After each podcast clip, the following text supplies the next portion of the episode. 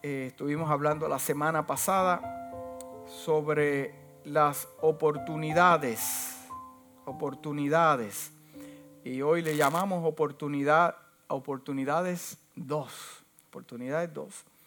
Dice el libro de Juan, capítulo 9, versículo 4 al 5, fue el texto que usamos la semana pasada.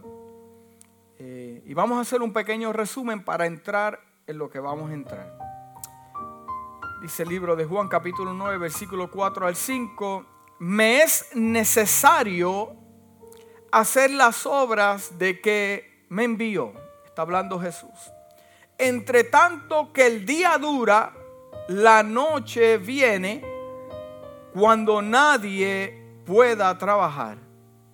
Entre tanto que estoy en el mundo, soy luz del mundo.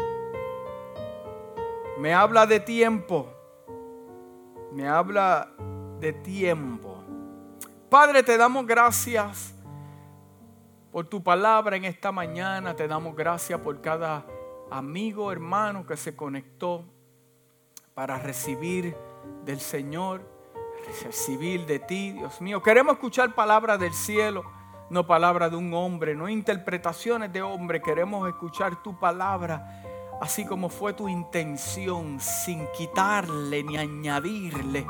Espíritu de Dios, te pedimos que tú ministras a cada corazón, a cada vida, a aquella persona que necesita esta palabra. Ahora es el momento, Padre amado, de recibir. Gracias porque aunque sea una palabra, un decir, un versículo bíblico que transforme su vida, en el nombre de Jesús. Amén, amén. Entonces quise buscar lo mismo en el libro de Juan, el mismo, en la misma capítulo y versículo, pero de la traducción en lenguaje actual dice, mientras yo esté con ustedes, hagamos el trabajo que Dios, mi Padre, me mandó hacer. Hablando en plural. ¿ok? Hagamos plural. Me mandó hacer, ¿ok? Que vendrá el momento en que ya nadie pueda trabajar. Mientras yo estoy en el mundo, soy la luz del mundo. Y hablamos sobre la definición de oportunidades. Oportunidades es circunstancia a la cual existe la posibilidad de lograr algún tipo de mejora de índole económica, social, laboral. A personas le llegan las oportunidades pensando que le va a ir bien. Y es un error. Y toman la decisión, es un error. ¿Por qué? Porque piensan que existe la posibilidad de lograr algún tipo de mejora. Existen oportunidades que solamente llegan una vez en la vida. Estamos haciendo un resumen de la semana pasada. Y solamente un 30 a un 40% son afortunados de recibir una segunda oportunidad y la aprovechan una segunda oportunidad y la aprovechan. Hay personas que pasan por momentos difíciles, han pasado por, por, divorcios, han pasado por, han perdido su negocio, no sé, pero le llega la segunda oportunidad. Y esa segunda oportunidad se supone que la abraces, la protejas, la guardes, pero solamente un 30, un 40% lo logran hacer. Existen momentos de Dios que son para hoy y no mañana. Momentos de Dios que son para hoy y no mañana. Dios no, Dios ha esperado mucho por ti, pero hay visitaciones que llegan y tienen un tiempo. Esas visitaciones llegan con mensajes, tienes que aprovecharla. Así como, como llegó el ángel de Jehová a Abraham para darle un mensaje, un mensaje de tiempo, mensajes que son para hoy y no para mañana, que son para esta temporada y no para la otra. Es muy importante que yo sepa en qué temporada de mi vida yo estoy operando. Y esta y es temporada para hoy y no para la otra. La puerta se abrió hoy. Si la pierdes, nadie te puede garantizar que se abra otra vez. Si la pierdes, nadie te va a garantizar que se, que se abra otra vez. Y hablamos la semana pasada también del libro de Eclesiastes capítulo 9, versículo 10, que dice, todo lo que te viniera a la mano para hacer, hazlo según tus fuerzas, porque en el Seol a donde vas no hay obra, ni trabajo, ni ciencia, ni sabiduría.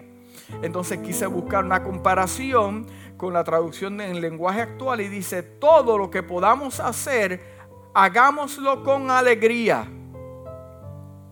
Vamos a camino a la tumba y allí no hay trabajo, ni planes, ni conocimiento, ni sabiduría. El libro de Colosenses dice, todo lo que hagan, háganlo de buena gana, como si estuvieran sirviendo al Señor Jesucristo. Y no a la gente.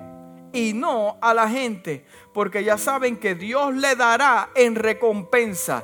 Es interesante como el escritor del libro de Colosenses escribe que es bien importante entender que lo que usted hace lo hace para Dios y no para los hombres. Y tenemos el error de, cometer el error que pensamos que las cosas llegan por los hombres. No, Dios usa a los hombres para bendecirte a ti como instrumento, pero, pero ultimate, lo más alto viene de Dios que es el que te está bendiciendo. Dice, porque ya saben que Dios les dará en recompensa parte de la herencia que ya ha prometido a su pueblo. Recuerden que sirven a Cristo. Acuérdate. La diferencia cuando llegan las oportunidades es que usted se tiene que acordar a quién le sirve. Por eso es que el escritor lo establece y, lo establecemos bien claro para estar claro que estamos hablando de oportunidades que le llegan a los hijos de Dios. Por eso entonces el escritor me gusta porque lo puedo añadir diciendo, acuérdate a quién le está sirviendo. Acuérdate dice que es tu verdadero dueño. Ya usted no es dueño de su vida. Si usted entregó su vida a Cristo, yo quiero que usted entienda en esta mañana que ya usted no se manda.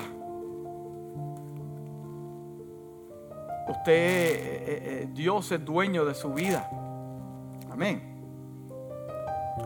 Dice, en medio de la dificultad, tengo unos quotes aquí que quiero mostrarles. Dice, en medio de la dificultad yace la oportunidad. Esto lo escribió Albert Einstein. Nada es peor que perder una oportunidad que pudiera cambiar su vida. Nada es peor que perder una oportunidad que pudiera cambiar su vida. Hay oportunidades que llegan a su vida que si usted la toma puede cambiar su vida. Puede añadirle o puede quitarle. Por eso que nosotros, los hijos de Dios, tomamos decisiones bajo eh, eh, eh, la guianza de su espíritu. Victoria llegarán cuando vemos oportunidades en problemas. Victoria llegarán cuando veamos oportunidades en problemas. Ahora yo entiendo por qué el escritor dice, todo obra para bien. Amén. Para aquellos que tienen propósito, para aquellos que Dios ha llamado. El éxito es donde la preparación y la oportunidad se encuentran. Hay momentos en que te llega la oportunidad, pero tu preparación es bien pobre. Por eso es que usted tiene que estar preparado en todo tiempo. Haya sol, haya lluvia, esté triste, esté contento, porque cuando le llega la oportunidad, hay oportunidades que no tienen tiempo para esperar por usted. Por eso es que Dios comienza a tratar con tu vida. Comienza a romperte como el buen alfarero y a tratar con esas esquinas que necesitan trabajo, porque lo que te, lo que te estás preparando. Y mucha gente se enfoca en su proceso, pero no entienden que lo que te están es preparando, porque viene una oportunidad. Y esa oportunidad se va a encontrar contigo y lo que usted tiene que entender que ya esa oportunidad tiene fecha. Y lo más triste del caso es que llegue ese cumplimiento y Dios tenga que levantar a otro porque no te preparaste, porque perdiste el tiempo. Y Dios lo tenía para ti, porque Él sabe que tú lo puedes hacer, tú lo puedes lograr. Pero había otros que mientras otros estaban viendo el juego de pelota, el otro estaba leyendo. Mientras el otro estaba en la playa, el otro se estaba preparando. Y a esos son los que Dios está llamando en este tiempo. No tanto el que dice que sabe, sino el que sabe hacer lo que tiene que hacer. Este es el tiempo. Para cuando llegue la oportunidad y se encuentre contigo, estés preparado. O sea, usted no lee la Biblia para predicar. Usted no estudia las escrituras para predicar. Usted estudia las escrituras para tener información, para estar preparado, para cuando Dios lo quiere usar, usted fluya. Para que le ministre usted primero antes de ministrarles a otros. Usted aprenda primero y después le ministra a otros. Pero hoy en día la gente le quiere ministrar a ellos, a otros, pero ellos no son ministrados. Y hablamos de lo que es un pesimista. Y en este, en este tiempo donde está esta enfermedad, he, podido entender este tipo de, este, tipo de personas. Son dos. El pesimista ve la dificultad en cada oportunidad. El pesimista, el negativo. Eh, eh, eh, pesimista ve la dificultad en cada oportunidad. Un optimista ve la oportunidad en cada dificultad, dijo Winston Churchill. Entonces la definición de pesimista es persona que tiene a ver y a jugar las cosas en su aspecto más negativo. Pesimista. Que mucha gente negativa. Usted sabe lo que está hablando de su corazón, está hablando el temor. Y donde está el temor no hay fe. Yo escucho a alguien negativo hablando y lo que veo es que su corazón está lleno de temor. Y hay dos cosas que pueden habitar en tu corazón. Habita la fe o evita el temor. La palabra dice que el perfecto amor echa fuera qué? El temor. Entonces el perfecto amor es Dios.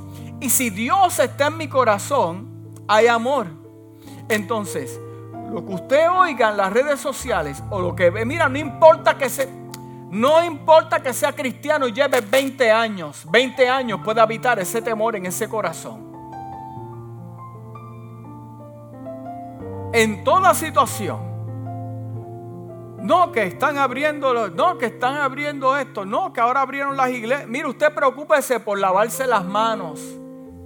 Usted cuídese de que si el parque, que si qué, usted preocúpese por lo suyo y deje que el vecino se preocupe por lo de él. Pero ven, negatividad, negatividad. No, Dios no lo puede hacer. Pero ¿cómo va a ser? es muy alto es una altura, no se puede lograr. Yo no puedo andar con gente así, mi hermano. Y no solamente en la iglesia, con todo lo que hago, gente con temor. No, ve las cosas en su aspecto más negativo, desfavorable. No, que no se puede, no te conviene. ¿Por qué? Porque a la persona le fue mal y pretende que también a ti te vaya a amar. Mire, el problema se forma cuando tú estás en el grupo y decides salirte del grupo para ser diferente. Sí, sí, sí, porque la gente negativa y falta de fe son los que se sientan juntos en la esquina, en la iglesia para... Déjame, let, me take it easy. Let me take it easy. Ese es el pesimista, el pesimista. Pero el optimista que tiende a ver y a juzgar las cosas en su aspecto más positivo y más favorable. O sea, que hablamos la semana pasada, que vemos esto. Si la iglesia estuviera más lleno de optimistas, vieran esta situación, ¡guau! Ahora es el momento para predicar. Ahora es el momento para hablarle a mi vecino de Cristo. Ahora es el momento para, para, un video live y no estar poniendo porquerías ni cosas disparates. No, es momento para yo ministrarle la palabra. Ah, mira, alguien necesita una palabra fuerte de fe. Gente que ha perdido familiares, gente que ha perdido negocios, gente que ha perdido trabajo. En este momento, un optimistas faltan en el pueblo de Dios. Pero la realidad es que hay más pesimistas que optimistas en la viña del Señor. Porque en la viña del Señor a mí me enseñaron que hay de todo. Aunque no nos guste, hay de todo. Pero lamentablemente en el no en mi iglesia, no. En la iglesia donde yo vine, había, hay más, más pesimistas que optimistas. Porque muchos se concentrarán en lo que han perdido y no en lo que pueden ganar por lo que han perdido. Perdiste el trabajo, hablamos la semana pasada que ahora es el momento de ver tu negocio. Eso no está en tu corazón por estar, no es casualidad que estés soñando con eso. Eso Dios te lo puso. Toda buena dádiva, toda cosa buena proviene del Señor para bendecir a sus hijos. Muchas personas pierden la oportunidad porque se prejuician Mira, lo peor que tú puedes hacer como hijo de Dios es prejuiciarte cuando se te presentan las oportunidades, porque Dios te las trae disfrazadas.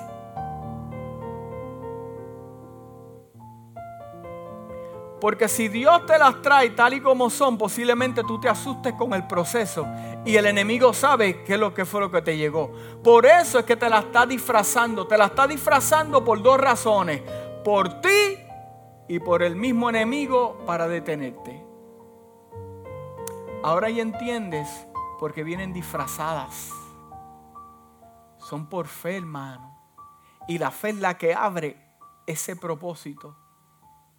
Vienen disfrazadas para que familiares tuyos que, que están esperando para darte una... Oye, porque el diablo usa cualquiera. Ay, pastor, yo no quería escuchar. No, es una realidad. Y yo estoy comprometido para hablar la palabra del Señor. Usa cualquiera para detenerte, para pararte. Usa a cualquiera. Por eso es que si yo tengo mi discernimiento y yo puedo discernir lo que llegó a mi vida y yo puedo ver en el mundo espiritual y se me activa el sensor espiritual, como digo yo, entonces tú puedes ver que cuando llegó la oportunidad, Tú dices, esto no es lo que estaba esperando, pero esta es la puerta. Esta es la puerta que me va a llevar a donde Dios me habla. Pero nos prejuiciamos, hablamos la semana pasada con el codol de la puerta que se abrió. Ah, eso no era lo que yo pensaba, pero era lo que Dios estaba pensando. No, el tamaño de la puerta. Ay, Qué pequeña esa puerta. Yo me, yo me merezco una mejor. ¿Sabe todo lo que yo he estudiado para merecerme una puerta grande? Pero la que se te abrió fue la pequeña para tratar con tu orgullo y con tu ego. Las oportunidades no llegan a todos. La pregunta es, hablamos la semana pasada, ¿tendrás la capacidad para verla cuando se abra? ¿Tendrás la capacidad para entender ese lenguaje? que lo puedas ver y decir, wow. Mm", y decir, esto es de Dios. A Dios le encantan sus hijos así. ¿Por qué? Por eso es bien importante ser fiel en lo poco. Porque en lo poco Dios trabaja con números pequeños, el hombre trabaja con números grandes. A los hombres le impresionan las cosas grandes, pero a Dios le impresiona las. Dios trabaja con las cosas pequeñas. ¿Tendrás la madurez para discernirla y entenderla? ¿Tendrás la fe que se requiere? Hablamos la semana pasada para moverte por esa puerta, esa oportunidad. ¿Tendrás el vocabulario necesario no para hablar cosas negativas? Para ser un optimista, decir, esto me lo trajo Dios y yo sé por qué vino. ¿Tendrás las personas a tu lado adecuadas? Que te complementen y no te estén robando, te roban el gozo, te roban la paz. ¡Ay, ya abrieron las iglesias! Ahí te metiste tú, ahora se te va a pegar. Eh. En serio. Déjame calmarme porque, porque eh, sí, déjame cogerlo suave. Eh, tendrás la condición espiritual y física que se requiere, física y espiritual que se requiere Ahora vamos a entrar en lo de hoy. Aceptar una buena oportunidad que proviene de Dios aceptar una buena oportunidad que proviene de Dios tiene la capacidad de ciertas cosas cuando proviene de Dios. Transformar todo lo perdido en ganancia. Cuando llega una oportunidad de parte de Dios, es que todo lo que ha perdido tiene la capacidad de ser ganancia.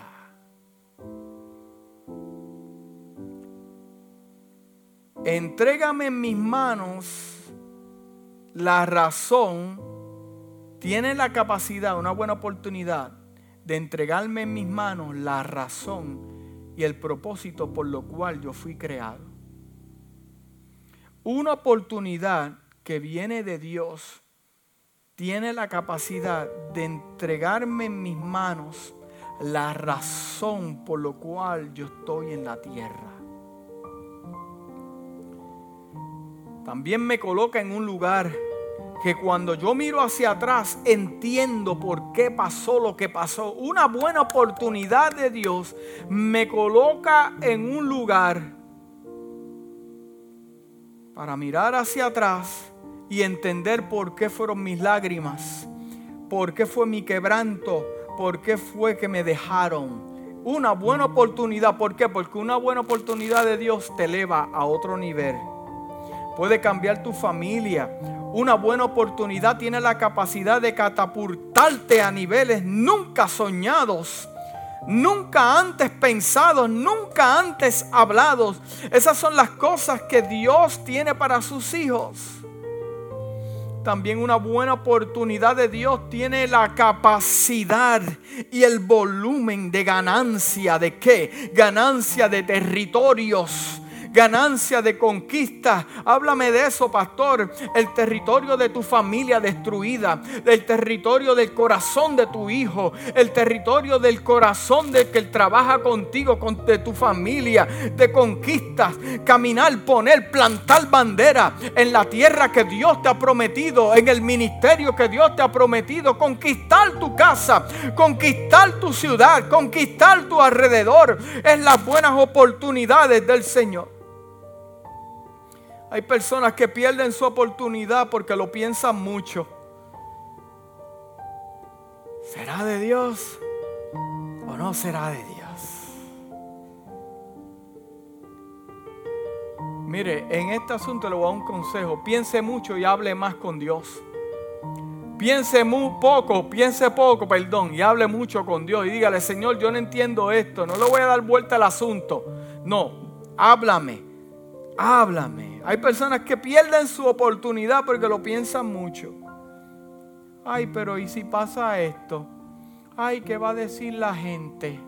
Ay, pero ¿qué va a decir el vecino? Get over it, my friend. Otro es porque su orgullo es más grande que la puerta que se abrió. Otros que pierden su oportunidad es por estar conectados con la gente incorrecta, gente tóxica. Hay personas que perdieron su oportunidad porque, porque despreciaron a la persona, la conexión con, con la cual Dios te conectó para llevarte a otro nivel. La Biblia me habla a mí que había un momento difícil.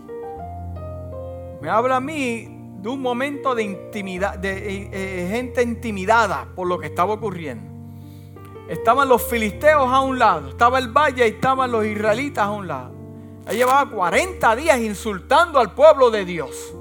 40, hablando, invitando a pelear. Vente, vamos a pelear. Ven, tráeme a tu mejor soldado. Todos estaban asustados. El rey Saúl metió ahí en su cueva. Todos estaban asustados. Pero ven acá, este no es el pueblo de Dios. El pueblo de Dios que han visto milagros, que han visto prodigios. ¿Qué hace entonces intimidado? Pero entonces va el jovencito que tenía la capacidad de ver. Sí, porque había muchos con más experiencia con él, pero tenían menos experiencia en ver. esto no me habla a mí de edades. No me habla a mí de que yo llevo 50 años en el Evangelio y yo sé, no puede llevar 70 y ser un ciego espiritual. Pero llega el muchacho a traerle almuerzo a sus hermanos y se encuentra con esta situación, se encuentra con este momento y rápido pregunta, oye, eh, eh, ¿cuál es la recompensa si yo voy allá y le tumbo la cabeza a este gigante? Ah, le van te van a dar la hija del rey. Oh, sí, ¿cómo? O sea, David lo vio como una oportunidad. David lo vio como una oportunidad. ¿Y qué? Y descendió sus cinco piedras y una onda. Él lo vio como una oportunidad. Y era la oportunidad que el Eterno le había dado. Enfrentarse con algo imposible. Muchas veces las oportunidades van a llegar que tú piensas que no tienes la capacidad, que no tienes el talento, que no tienes los dones y tú dices, Señor, eso es mucho para mí. ¿Por qué no llamaste a otro? ¿Por qué no levantaste a otro que sepa más, que hable mejor, que se vea mejor? Y me llamaste a mí. Ninguna de esas cosas dijo eh, David. El rey David corrió. No se intimidó.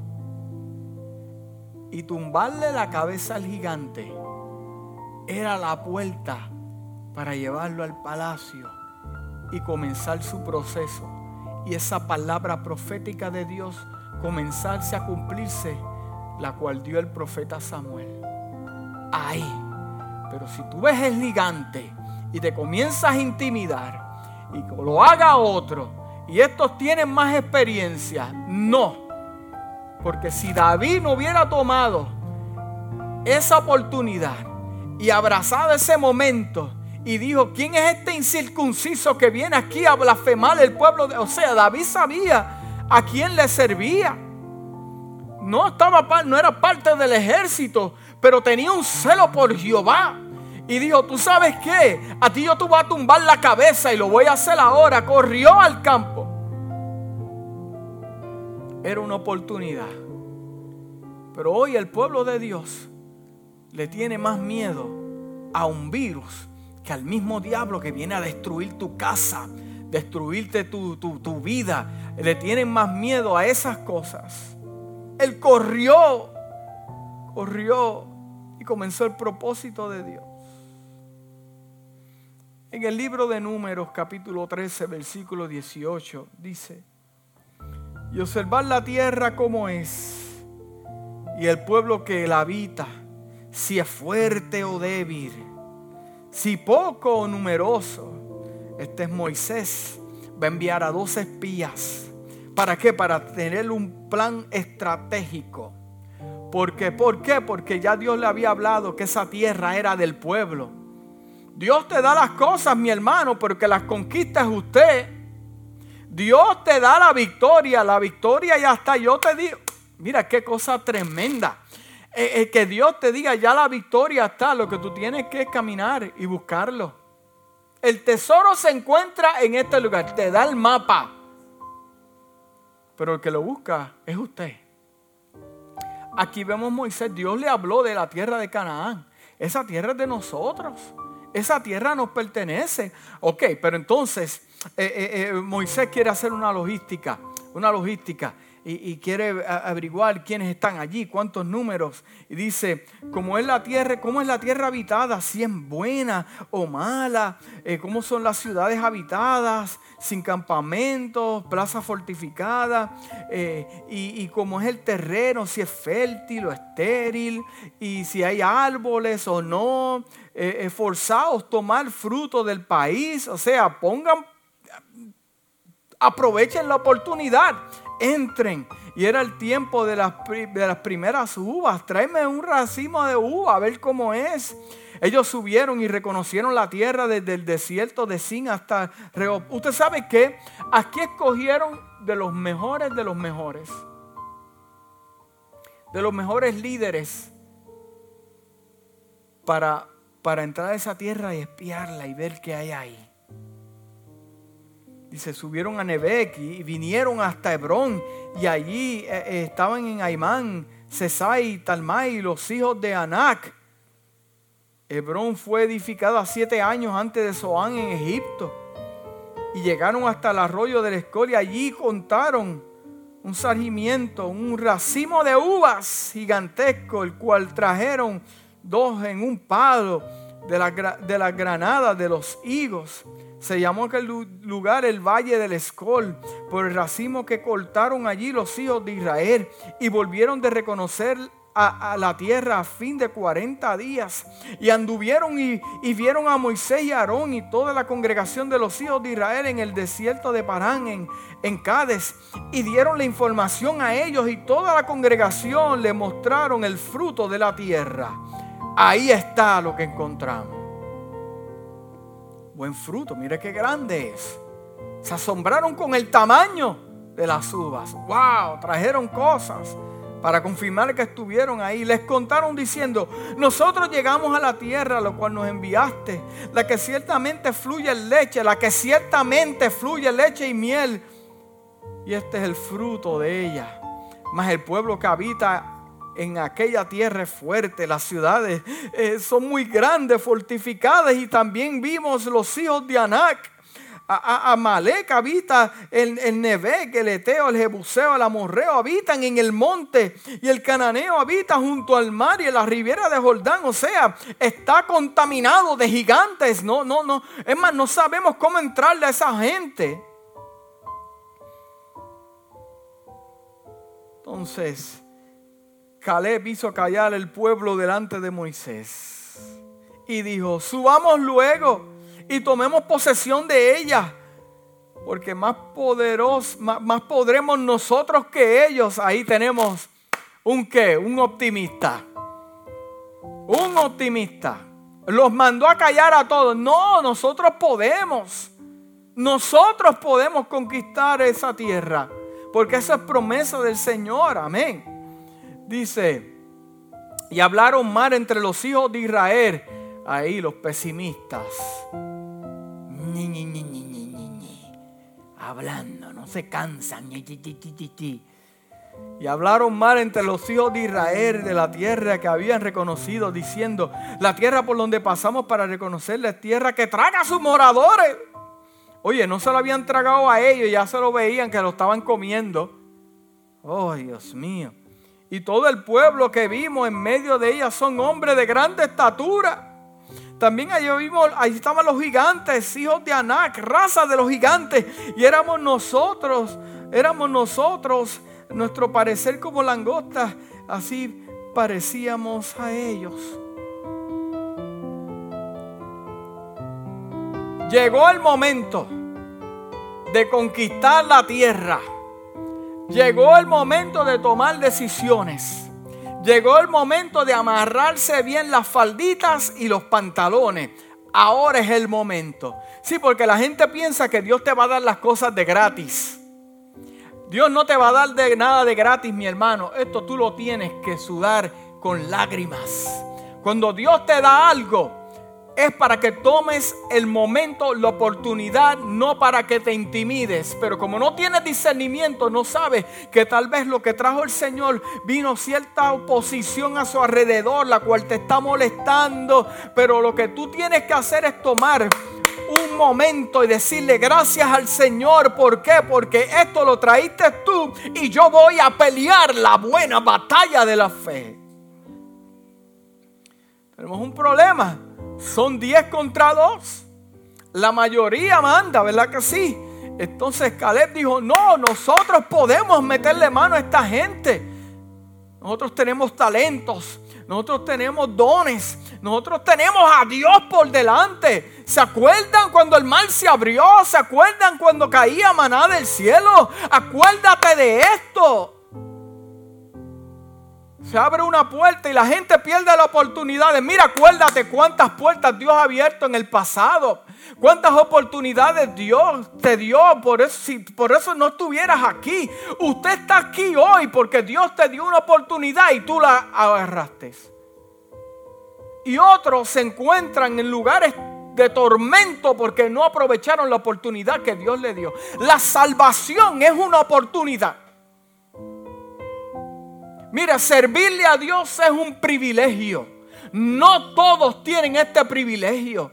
Mira, Dios te visitó, hijo, que tú me escuchas en esta mañana por la oración de tu padre y de tu madre, para que Dios interviniera con tu situación, pero tú no lo tomas en serio. Entonces cuando llega el día malo le pides a Dios, no, Dios te dio Dios te dio la oportunidad y el privilegio de que te encontraras con Él, pero tú no lo tomas en serio. Dice el capítulo 14. Los israelitas se rebelan contra Jehová. Entonces toda la congregación gritó y dio voces. Y el pueblo lloró aquella noche y se quejaron contra Moisés, contra Aarón, contra los hijos de Israel. Y dijo toda la multitud, oye, sí, sí, porque mire cómo es esto. De 10 se contaminaron todos ya. De 10 se contaminaron todos ya. Entonces yo entiendo el refrán que una, una manzana podría daña toda la canasta. Por eso es que es mejor andar solo que mal acompañado. Andar solo. Dice, mira, ya el pueblo, ya todos se estaban quejando. Gente que no sabía nada, gente que no sabía ya se estaban quejando.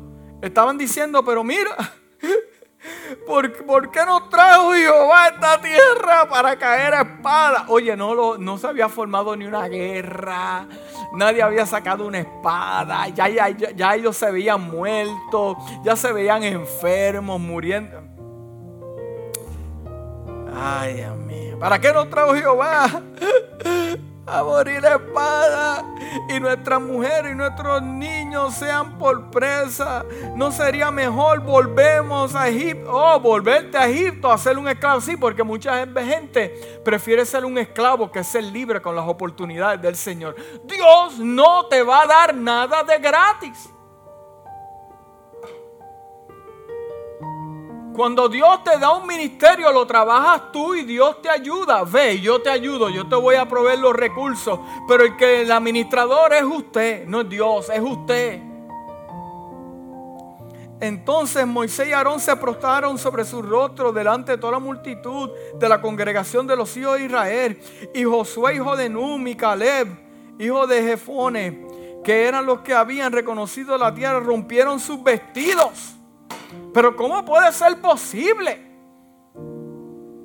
¿Cómo puede ser posible si Jehová el eterno, Dios eterno, dijo que podíamos entrar? Esa es la tierra que hablaron los profetas. ¿Qué está pasando? Hablaron toda la congregación, ya se contaminó. Esto sí que es un virus mortal. Esto es un virus mortal. Dañar a la gente, dañar a la...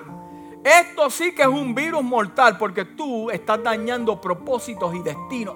En vez de ser un instrumento del eterno Dios para conectar gente, eres un instrumento del mismo diablo para quitar y darle desánimo a la gente. Oh, el pastor está fuerte en esta mañana. Eso es así. La tierra por donde pasamos para reconocerla es, tierra en gran manera. O sea, dos solamente lo vieron, tenían la capacidad de ver, tenían la capacidad de discernir. Ahora es el momento, este es el momento, es hoy. Pasamos 40 días allí espiando, vimos las esquinas, vimos las entradas, vimos las salidas, vimos dónde estaban los gigantes, vimos dónde estaba todo conectado. Ahora es el momento. Eh, me imagino a Josué diciendo, ese viaje yo no lo di de, de, de pérdida, yo quiero aprovechar ese tiempo, yo lo vi. Gente apasionada que dice, podemos.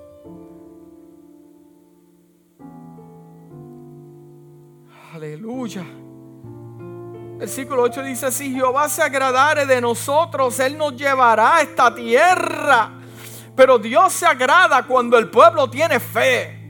Sin fe es imposible agradar a Dios, entiéndelo bien claro. Sin fe es imposible agradar a Dios. Pero Dios está dispuesto a honrar la fe de Josué y Caleb para entrar a esta tierra. Porque Dios opera con números pequeños. Dios no opera con la mayoría, Dios opera con la minoría. Si Jehová se agrade de nosotros, Él nos llevará a esta tierra y nos la entregará tierra que fluye leche y miel.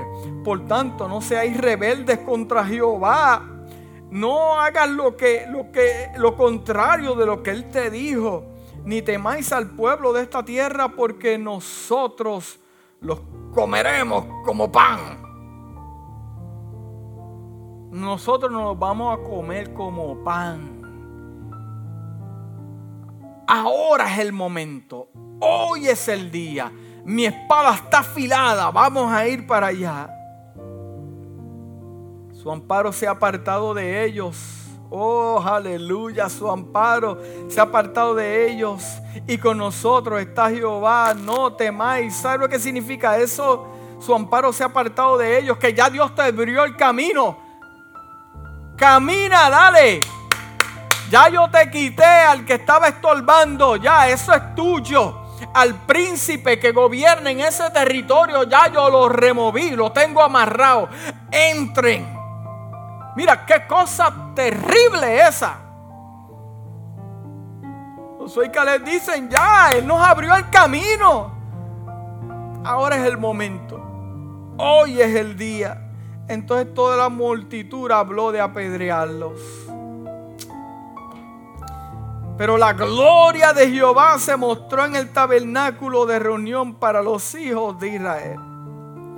Jehová dijo al profeta Moisés, ¿hasta cuándo me, me he de irritar con este pueblo? ¿Hasta cuándo no me crean con todas las señales que he hecho en medio de ellos? Usted sabe todo lo que usted ha visto de parte de Dios. Y todavía tiene Todavía tiene miedo en tomar decisiones y abrazar oportunidades que vengan del cielo.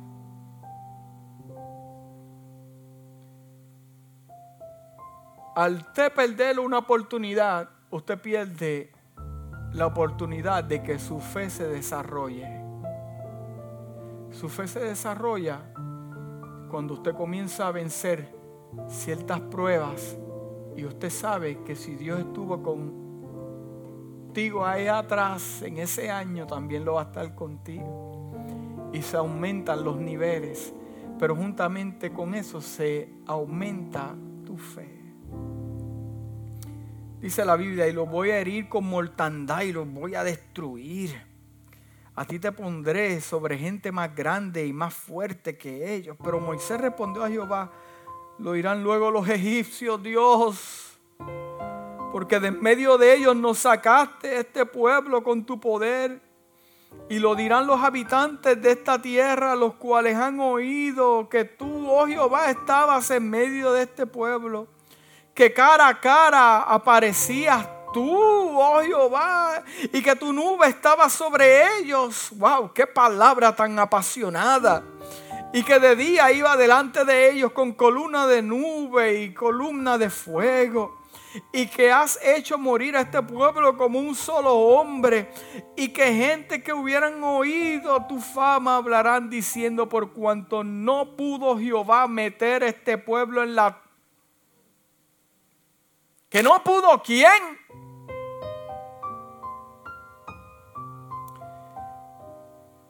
Mire, Dios va a cumplir lo que Él ya estableció, sea contigo o no contigo sea contigo en la iglesia o no. Porque si vamos hacia adelante, Dios va a proveer quiénes son los valientes y quienes tienen la mentalidad para romper barreras y para caminar. Dice, por cuanto no pudo Jehová meter este pueblo en la tierra de Egipto que habían jurado, los mató en el desierto. Ahora pues yo te ruego que sea magnificado el poder del Señor, como lo hablaste diciendo, Jehová tardo para la ira y grande misericordia, que perdona la iniquidad y la rebelión, porque de, de ningún modo tendrá por inocente al culpable que visita la maldad de los padres sobre los hijos hasta terceros y hasta los cuartos Perdona la iniquidad de este pueblo según la grandeza de tu misericordia, como has perdonado a este pueblo desde Egipto hasta aquí. Wow. Te puedes ver tú en este panorama? Esta discusión que tienes con Dios. ¿Te puedes ver tú aquí? Dice entonces, entonces Jehová dijo, yo lo he perdonado conforme a tu dicho, mas tan ciertamente como vivo yo y mi gloria llena la tierra. Wow. O sea, Dios está diciendo, I'm powerful.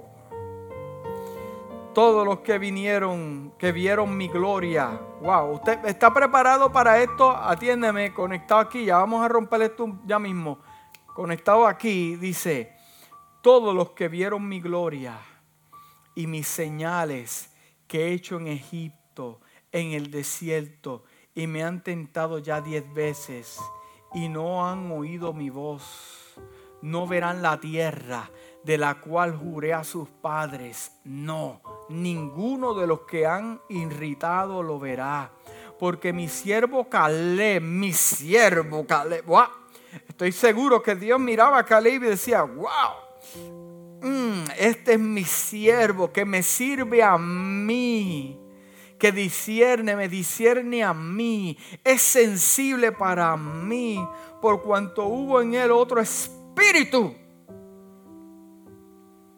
Hubo en él otro espíritu. O sea que eh, dentro de gente negativa y pesimista hay un espíritu. Mira, reprende y echa fuera ese demonio de temor y negatividad. Si no me avisa, te ungimos con aceite y echamos fuera en el nombre del Señor. Dice, mi siervo Calé, por cuanto hubo en él otro espíritu y decidió ir en pos de mí, yo le meteré a la tierra donde entró y su descendencia la tendrá por posesión. Ahora bien, a la malecita, el cananeo habitará en el valle, volveos mañana y salid del desierto camino del mar rojo. Y Jehová habló a Moisés y a Aarón diciendo, ¿hasta cuándo oiré esta depravada multitud que murmura contra mí? Oh, Dios está escuchando. La depravada multitud que murmura contra mí. Las quejas de los hijos de Israel que de mí se quejan, de mí se quejan. Cuando eran unos esclavos, mire, ¿quién era usted y yo sin el Señor? ¿Dónde usted se encontraba? ¿Sabrá Dios dónde usted se encuentra hoy? Eh, eh, hubiera encontrado un día como hoy. Tal vez usted no estuviera ni aquí. ¿Quién usted era sin Dios? No éramos nadie. Y todavía nos quejamos Todavía peleamos con Dios.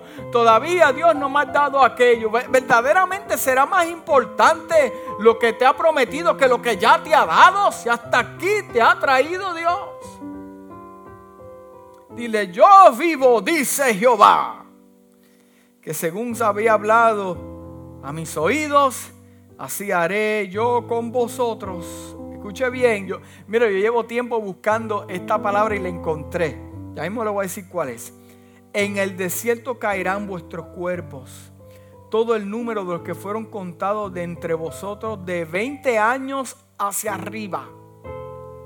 Oye, puso, puso número de 20 años hacia arriba. Sí, los que tienen el hard drive no contaminado. sí, de 20 años hacia arriba, los cuales han murmurado contra mí. Oh, mira, Dios sabía hasta las edades. Vosotros a la verdad no entraréis en la tierra, por lo cual alcé mi mano y juré que os daría habitar en ella. No, si Dios me lo prometió, Dios me lo tiene que dar. Sí, pero Dios te lo va a dar en su perfecta voluntad, no en la tuya. Así que hay gente esperando cosas que Dios le ha prometido, pero como están viviendo sus vidas allá de la manera que quieren, no, no lo vas a ver. ¿Cómo es, pastor? No lo vas a ver. Porque lo vas a ver en el camino que Dios te dijo que lo ibas a ver, en su camino. Dice, exceptuando a Caleb, hijo de Jefone, y a Josué, hijo de Num. O sea, a estos dos muchachitos, que ya yo sé que estaban en esa edad de 20, jovencitos, Porque Dios hace la excepción. Ahí yo entiendo que eran jovencitos también. Pero a estos dos muchachitos me los deja quietos. En cuanto vosotros, vuestros cuerpos caerán en el desierto y vuestros hijos andarán pastoreando en el desierto 40 años. Y ellos verán vuestras rebeldías hasta que vosotros, vuestros cuerpos sean consumidos en el desierto. Conforme al número de los días de los 40 días en que reconociste la tierra, llevaréis vuestras iniquidades 40 años y un año por cada día y conocerán mi castigo y yo, y yo Jehová he hablado, así haré a toda esta multitud perversa que se ha juntado contra mí en este desierto, serán consumidos. Dios los mató en el desierto. Dios los mató en el desierto. ¿Cómo es eso?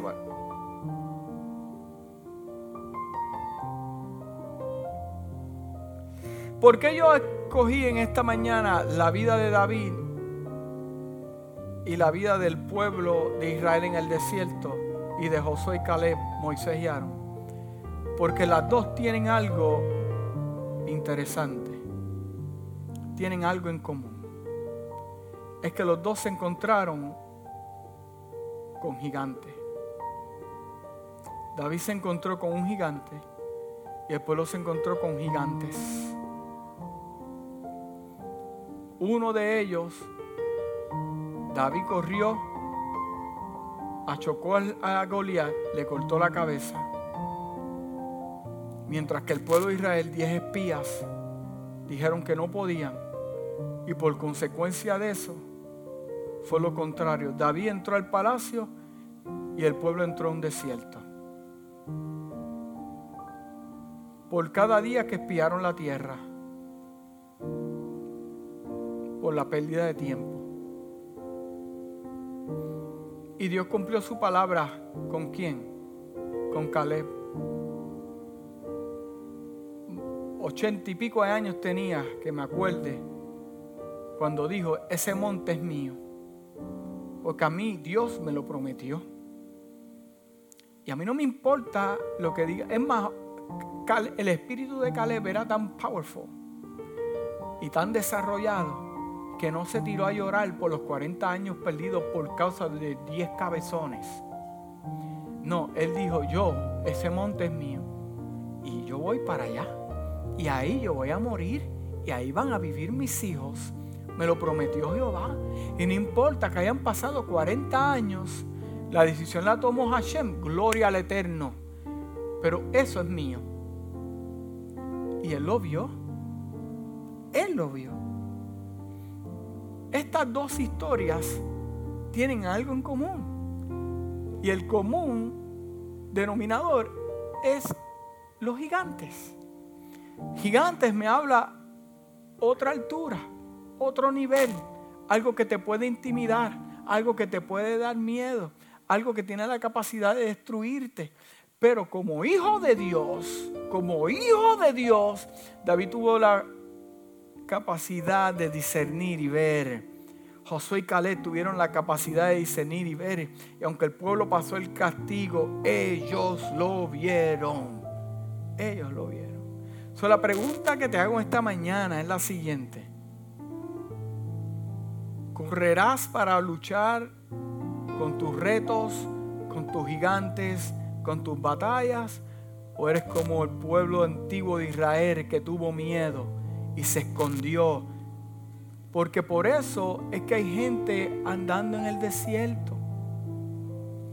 Ah, ¿Cómo es eso, pastor? Bueno, el desierto significa no tengo gozo, no tengo paz, escorpiones, serpientes.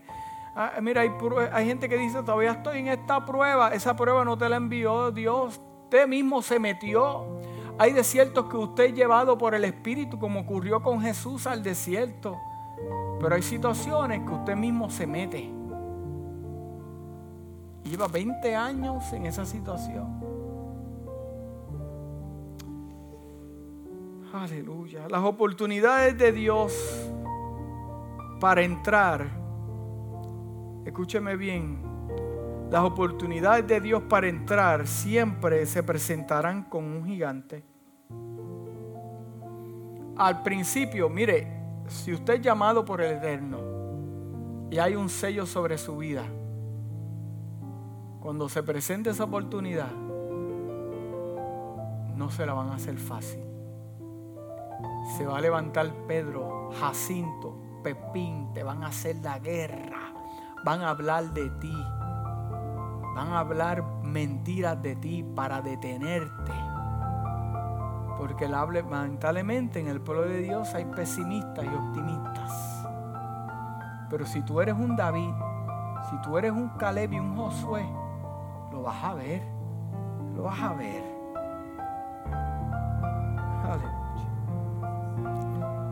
Qué mucho los hombres contienden con Dios. Qué mucho los hombres contienden con Dios. Dios dice una cosa, ellos dicen otra. Dios te dice por aquí y usted dice por acá. Dios te dice no es Él y usted dice es Él. Dios te dice deja eso que te va a destruir y usted dice, voy a hacer lo que me gusta. Qué mucho contiende el Dios con su pueblo. Dios te dice, te di la victoria. No, eso no es Dios. Qué mucho contiende el Espíritu de Dios con la gente. Dios te dice, ahora es el momento. Y usted dice, no, ahora no es. Dios te dice, aquí está la victoria. Usted dice, no, ahora no es. La definición de contender es enfrentarse. Dice enfrentarse dos personas entre sí para imponer su voluntad o conseguir algo. Dos personas para imponer su voluntad o conseguir algo. Sí, lo que Dios quiere conseguir es bendecirte. Lo que Dios quiere conseguir es darte expansión. Lo que Dios viene a conseguir con tu vida es darte paz, gozo, volver a la atención de Dios. Pero tú quieres conseguir estas cosas sin Dios. Y la Biblia dice, sin mí nada podéis hacer. Dios le dio al pueblo. Contendiendo con el Espíritu de Dios. Contendiendo con las oportunidades. La gente se deja engañar por el color o el tamaño de la puerta. Y ya termino con esto. ¿No te has preguntado en algún momento, te has ido a tomar un café solo, sentarte en un parque solo, a pensar, a poner tus pensamientos en orden, y no te has preguntado por qué doy tantas vueltas. Me mudo a la Florida, me mudo para Nueva York, me mudo para California, me mudo para aquí y como quiera doy vueltas y vueltas y termino en el mismo lugar. He tenido cinco matrimonios, o seis o siete, no sé cuándo, y todavía el que tengo está en proceso. ¿No te has puesto a pensar? He tenido tantos buenos trabajos y en todos los trabajos el jefe es racista. Posiblemente el jefe no es racista, el racista es usted con su trabajo.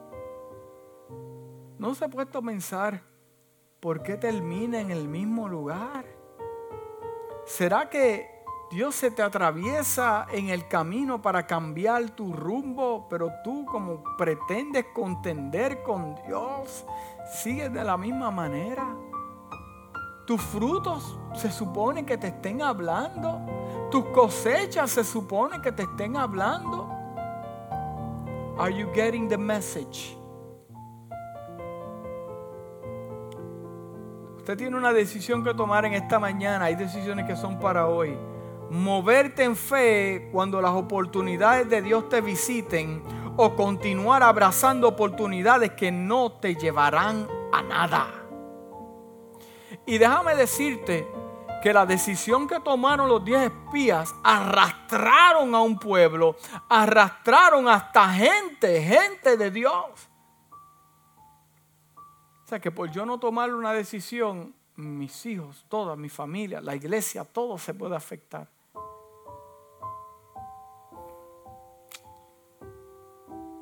Escúchame bien claro lo que te voy a decir. No culpes a Dios. No culpes a Dios. Tuviste temor a los gigantes. Fuimos cobardes. Tuvimos temor a las murallas, a lo desconocido. Persististe en lo fácil. Persististe en lo fácil en la zona de confort te hiciste tu cabaña, tu carpa, tu lugar, en la zona de confort. La oportunidad se, te se le presentó al pueblo de Israel, pero no la tomaron. La oportunidad vino de Dios. Dios le había entregado ya la victoria. Perdieron la oportunidad. Si te llega la oportunidad de servir, sirve con gozo, alegría, fervor y pasión. Si te llega la oportunidad de servir en la casa, sirve con amor y pasión. Si te llega la oportunidad de dar, da con gozo sin esperar nada en cambio. Si te llega la oportunidad de soltar lo que te astrasa, suéltalo, no lo pienses mucho, te llegó el momento del milagro. Si te llega la oportunidad, hazlo, porque eso que piensa que no tiene valor, que no es grande, que es pequeño, es la puerta que el Eterno abrió disfrazada para que nadie tome lo que te pertenece. Aleluya. Si te llega la mano, hazlo por amor a Dios, porque tú esperando por Dios y Dios esperando por ti, ya Dios removió el príncipe que estorbaba tu camino. Ahora te toca a ti. Pelea lo que te corresponde y lo que Dios ya te dio. Padre, te doy gracias por tu palabra. Dios mío, que haya caído en terreno fértil, en buen terreno, Dios mío, en esta hora yo vengo contra todo espíritu de cobardía, todo espíritu negativo, todo espíritu de murmuración, todo espíritu que se levanta, aleluya, para contrarrestar lo que tú quieres hacer en esta hora en el nombre del Hijo del Altísimo, del Eterno Dios. Yo vengo contra toda palabra que se levanta contra tus hijos. Yo vengo contra toda palabra negativa. Al vallado tú cubres, Padre amado, aleluya, en el nombre nombre de Jesús. Padre amado, yo te doy gracias en esta hora porque le ministras a cada corazón. Hay personas que tienen que tomar la decisión porque te llegó la oportunidad. Estás escuchando este mensaje porque te llegó la oportunidad. No lo estás escuchando por pura casualidad. Hay gente que me está escuchando en esta hora y Dios te está dando la oportunidad. Aleluya. En esta hora, no para mañana, es para hoy. Me llegó la oportunidad. Yo voy a cambiar, Padre, en el nombre de Jesús. En esta hora, Padre amado, le hablamos a esos corazones. A esos corazones que te necesitan. Ahora llegó la oportunidad. Ahora llegó el momento. Ahora llegó el milagro. Los milagros comienzan con decisiones y luego son manifiestos en lo, en lo, físico. Comienzan con decisiones. Padre amado, en esta hora, dale la fuerza ahora. En el nombre de Jesús, la valentía para tu gloria. Si hay alguien que quiere reconciliarse con el Señor, ahora es el momento. Repite conmigo esta oración. Padre, en esta hora yo reconozco que soy pecador, que me he apartado de ti. En esta hora yo te pido que me perdones, que me laves en tu sangre, que me des un nuevo comienzo. En esta hora te doy gracias, Padre amado, por tu amor, por tu perdón. Gracias porque me lavas en tu sangre y mis pecados son más blancos que la misma nieve. En el nombre de Jesús. Amén y amén.